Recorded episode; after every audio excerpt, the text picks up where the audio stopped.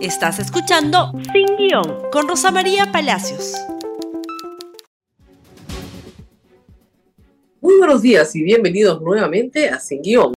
Ayer ha sido un día bastante movido para la justicia en el Perú, tanto en el Poder Judicial como en el Ministerio Público. Aquí vamos a compartir con ustedes algunas de las noticias más importantes del día de ayer. En primer término, se conoció que la Comisión Interamericana de Derechos Humanos ha extendido garantías para la persona de José Domingo Pérez y su núcleo familiar. Adicionalmente también se extiende al fiscal Vela Barba, así lo informó la República con este titular. Eh, lo que dice la CIDH es que José Domingo Pérez continúa en situación de riesgo. Estas medidas fueron solicitadas hace ya dos años y concedidas, pero la nueva resolución lo que reconoce es que no ha habido eh, una protección efectiva de José Domingo Pérez porque todavía no se encuentran a los causantes de las amenazas que él y su familia sufrieron a su vida o a su salud. Asimismo, lo que ordena el Estado peruano es terminar con el ambiente de hostilización hacia el trabajo de los fiscales, extendiendo la protección al fiscal Vela. Anoche José Domingo Pérez se presentó en el programa de Canal N con Jaime Chincha tuvo algunas declaraciones bastante fuertes, aunque se cuidó mucho, porque tiene que cuidarse mucho, de dar opiniones eh, personales. Lo que dijo es que hay fiscales, como la fiscal Marita Barreto o el fiscal Richard Rojas, que están pasando por la misma situación de hostilidad que él y que no hablan porque tienen miedo y que hay una situación de temor en la fiscalía. Una situación que siempre ha existido, ha dicho, no siempre, ha dicho que ha existido antes, haciendo referencia tal vez a Chávarri, pero que la fiscal de la nación tenía que conocer los actos de investigación conducidos contra el fiscal Vela. Como ustedes recordarán, al inicio de su gestión, la señora Patricia Benavides ponía a Vela a su costado y el fiscal Vela cometió el error creo que se dejó obnubilar, de apoyar a la fiscal de la Nación en decisiones que hoy están bajo investigación, como por ejemplo la remoción de la fiscal Betsabe Revilla, señalando que, bueno, todos estaban sujetos, ¿no es cierto?, a control. El problema es que Betsabe Revilla fue removida por investigar a la hermana de la fiscal de la Nación y no por su baja productividad, como se dijo. Ahora, bueno, ya no lo quieren cerca y efectivamente ambos, José Domingo Pérez y Vela, están enfrentando procesos de investigación por su conducta funcional. Y en cualquier momento podrían ser suspendidos en el cargo con procesos que ya están, la mayoría, en por lo menos control de acusación. ¿Qué se afecta acá? Los procesos anticorrupción, que han sido lentos, que han sido engorrosos, que los señores fiscales han cometido, sí, muchos errores y los hemos señalado todos y cada uno acá. Pero no puede haber una persecución injusta contra ellos, ¿verdad? Y menos si viene monitoreada, digamos, por lo menos desde las alturas de la Fiscalía de la Nación. Ha habido más ayer sobre la Junta Nacional de Justicia. Tenemos esto, por si acaso yo ayer dice que la, dije que la audiencia era el 25 de noviembre y no, es el 24 de noviembre. El Poder Judicial convocó al Congreso y a la Junta Nacional de Justicia para audiencia el 24 de noviembre. Esto ante la tercera sala constitucional de la Corte Superior de Justicia de Lima. ¿Ok? Ahí que se discute, se discute el tema de fondo sobre si la Junta Nacional de Justicia tiene derecho al debido proceso o no yo creo que sí tiene derecho al debido proceso, ¿no? Y una vez que termina la audiencia, la causa queda al voto, porque no hay que actuar pruebas. ¿Cuándo puede tener una resolución la tercera sala civil? Cuando lo consideren conveniente, pero muy rápidamente. Por ello, miren ustedes la jugada, el procurador del Congreso, que es el abogado del Congreso, abogado del Estado, pero abogado del Congreso, apela la medida cautelar ante la Corte Suprema eso va a demorar un poquito más. Mm. Y tiene la audiencia el 24 de noviembre, con lo cual hasta esa fecha el tema de la Junta Nacional de Justicia no se puede tocar en el Congreso. Pero ¿qué hace? Mm, Truquini presenta una acción al Tribunal Constitucional, no sé qué naturaleza de acción, la verdad. Eso no es un amparo, no es una competencial, no sabe un habeas corpus, no sabe data, no es una acción popular, no sé qué cosa es. Pero presenta un recurso al Tribunal Constitucional y le dice al Tribunal Constitucional que en ejecución de su sentencia de enero sobre Defensoría del Pueblo, declare nula la cautelar del Poder Judicial. ¿Eh? El Tribunal Constitucional no puede, en ejecución de, de, sentencia de otro tema y otra materia, declarar nula una cautelar, pues. Eso lo sabe cualquiera. Pero bueno, pues, truquines hay. ¿Y qué es lo que pide? Que se tenga en consideración la sentencia de enero. ¿Qué cosa es la sentencia de enero? Y la Defensoría del Pueblo. Los trabajadores de la Defensoría del Pueblo lograron una acción cautelar para impedir que el Congreso elija defensor del pueblo sin un concurso de méritos, como manda la ley. Consiguieron una cautelar para que se organizara un concurso de, méritos. Y el Congreso dijo, no, a dedo, a dedo, a dedo, ningún concurso de méritos, ningún concurso de méritos. ¿Y a dedo por qué? Porque ya tenían pactado con Vladimir Cerrón escoger a su abogado, pues. O sea, obviamente. El abogado no sabe nada de defensa de derechos humanos, no dice nada de la Junta Nacional de Justicia, quiere perpetuarse en el cargo, no sabe nada del tema, vota a los adjuntos, pone a dedo, no importa. ¿Ok? No importa. Ok. En enero, el Tribunal Constitucional dijo que el Poder Judicial no podía recortar ningún proceso de administración del Congreso. ¿Ok? O ningún proceso que fuera consustancial a la función legislativa. ¿Ok? En efecto, un juez no puede suspender, ¿no es cierto?, el debate de un proyecto de ley. No podría. ¿Ok? Muy bien. Entonces continuaron con su elección trucha para elegir a su defensor amigo de Vladimir Cerrón, porque el Fujimorismo y Cerrón están de la mano, bueno, todo muy bien. Y quieren que esa sentencia sea la aplicable al caso de los magistrados de la Junta Nacional de Justicia, cuando esa sentencia de enero dice específicamente que las acciones de amparo y habeas corpus sí se pueden interponer contra el Congreso cuando violan derechos fundamentales. Y acá el derecho fundamental, se lo repito por enésima vez, es el artículo 139, inciso 3, el derecho al debido proceso y a la tutela jurisdiccional. Eso es lo que ha violado el Congreso. Pero para eso sirve el procurador. A dos cachetes, ¿no? En una apelo y en la otra pido que la declaren nula a, mi papá, que es el Tribunal Constitucional, que es mío, ¿ah? Que es mío, porque ellos calzan, no sé, 45 y los otros calzan 38. Ya. La patada del Tribunal Constitucional va a ser mejor. Es absurdo. Nadie puede abocarse a causas pendientes. Derecho constitucional, artículo 139. Nadie puede abocarse a causas pendientes. Por lo tanto, el Tribunal Constitucional no se puede abocar a una causa pendiente salvo que en esa causa estén violando, y eso se gana tras un amparo, un derecho constitucional o un habeas corpus, porque en esa causa se está violando el derecho a la libertad.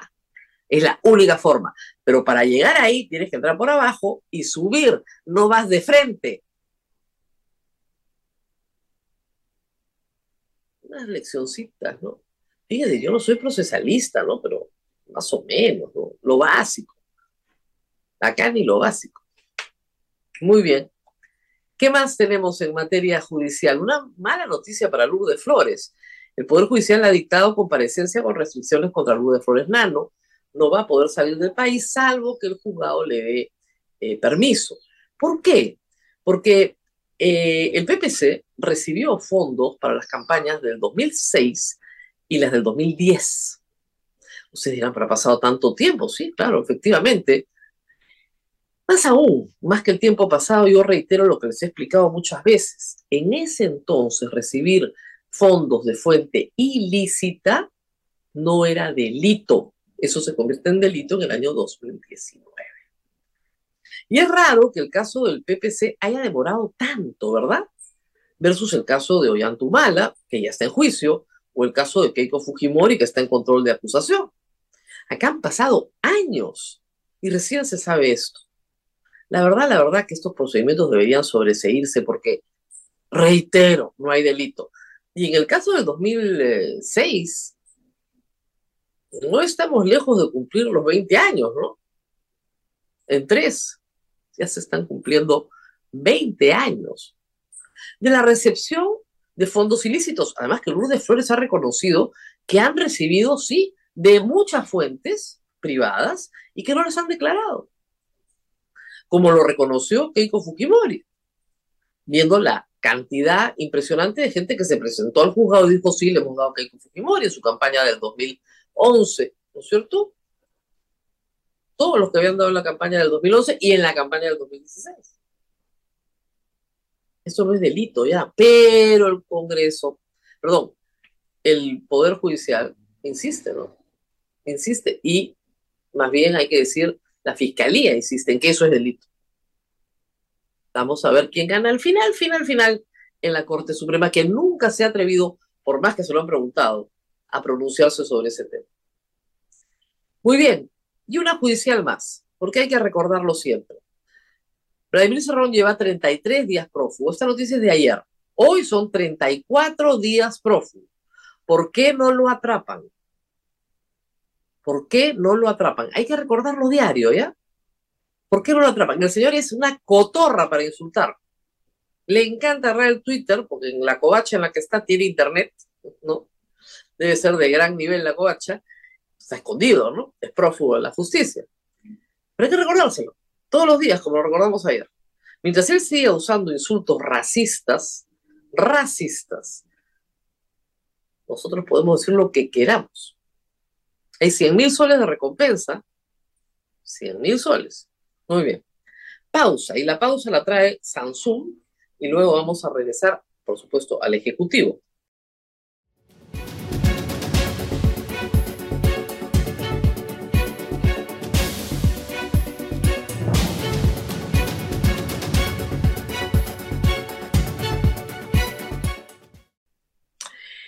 Bueno, la señora presidenta Dina Boluarte viaja otra vez. Ayer el Congreso le dio permiso para viajar. Fue el canciller, expuso, dijo que era muy importante, bla, bla, bla, bla, bla. Y obviamente le dieron el permiso. No fue una mayoría así aplastante, ¿no? Pero consiguió los 54, 50 y tantos votos que necesitaba versus los 40 y tantos que se opusieron y el resto no fue a votar. ¿Ok? Muy bien. Entonces Dina Boluarte se va de viaje, ahí está el titular, por favor. Eh, ¿Para qué es este viaje? Para ir a la cumbre de líderes del Foro de Cooperación Económica de Asia-Pacífico, APEC, del 14 al 18 de noviembre. ¿Ok? Bien, bien ganado. ¿Qué va a hacer la señora Dina Boluarte en este viaje?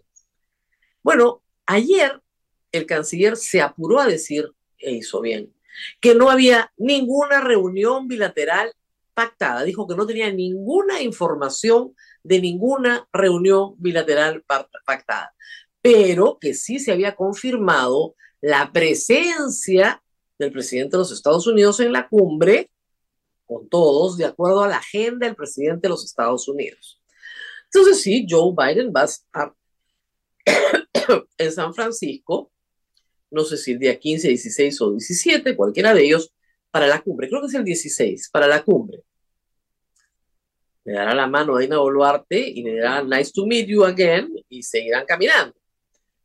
Si eso es un encuentro, no es un encuentro, por lo menos este canciller ha decidido curarse en salud y decir, no tengo conocimiento de ninguna reunión bilateral presidencial, ninguna. Es un acierto, ¿no? Esperemos que amarre ¿no? Al community manager que manda fotitos y que dice que eso es una reunión bilateral. Si logra controlar las dos cositas, más o menos que va a mejorar mucho la salida de la presidenta de la República al exterior, evitando hacer papelones internacionales, que ya bastante papelón tenemos con las luces de Alianza Lima, ¿no? más que suficiente para papelones internacionales. Pero hay un pequeño problema con este viaje. La señora presidenta se va el 14, ¿no es cierto? Y regresa el 18, el sábado. Eh, las reuniones comienzan el 15, 16, 17, retorna a Lima el sábado. No es lejos, ¿no? San Francisco, no sé qué ruta hace el avión presidencial, pero serán ocho horas, ¿no? De Lima hacia San Francisco. Muy bien. Pero hay un pequeño problemita. A ver, la siguiente noticia, por favor. Eh, no, la siguiente, esta ya la vimos. La siguiente, ya sabemos. La próxima semana van a ver la moción de censura contra el ministro del Interior, Vicente Romero. La señora se ve el martes. El jueves, de acuerdo a lo que parece va a pasar, lo van a censurar. Porque hay una moción presentada por la izquierda y otra moción presentada por todos los partidos, por nueve partidos. Entonces, ¿qué pasa si el jueves lo censuran al señor Vicente Romero? Bueno, no tendremos ministro del Interior hasta el domingo, porque la señora no está. ¿Ah? ¿Está el ministro? No, no, la señora presidenta ha salido, no va a juramentar el nuevo ministro frente a Otárola. Y aún cuando en la pandemia, yo recuerdo una juramentación remota, sí la recuerdo, había una emergencia sanitaria y la persona que estaba juramentando estaba atendiendo enfermos y ya era una rejuramentación, no era un nuevo gabinete. Me parece que hubo una juramentación a distancia, además porque había uno que estaba en aislamiento por COVID, que no es el caso, ¿no?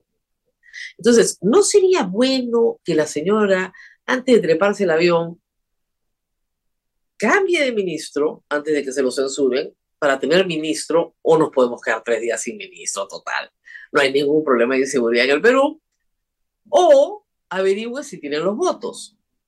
Porque si no los tienen y la ministra se va sin cambiar, la presidenta se va sin cambiar ministro, ya sabemos que todo esto es una pantomima, pues, que no tienen los votos. Porque tan irresponsable no va a ser, ¿no? De irse y dejarnos sin ministro del Interior hasta que regrese.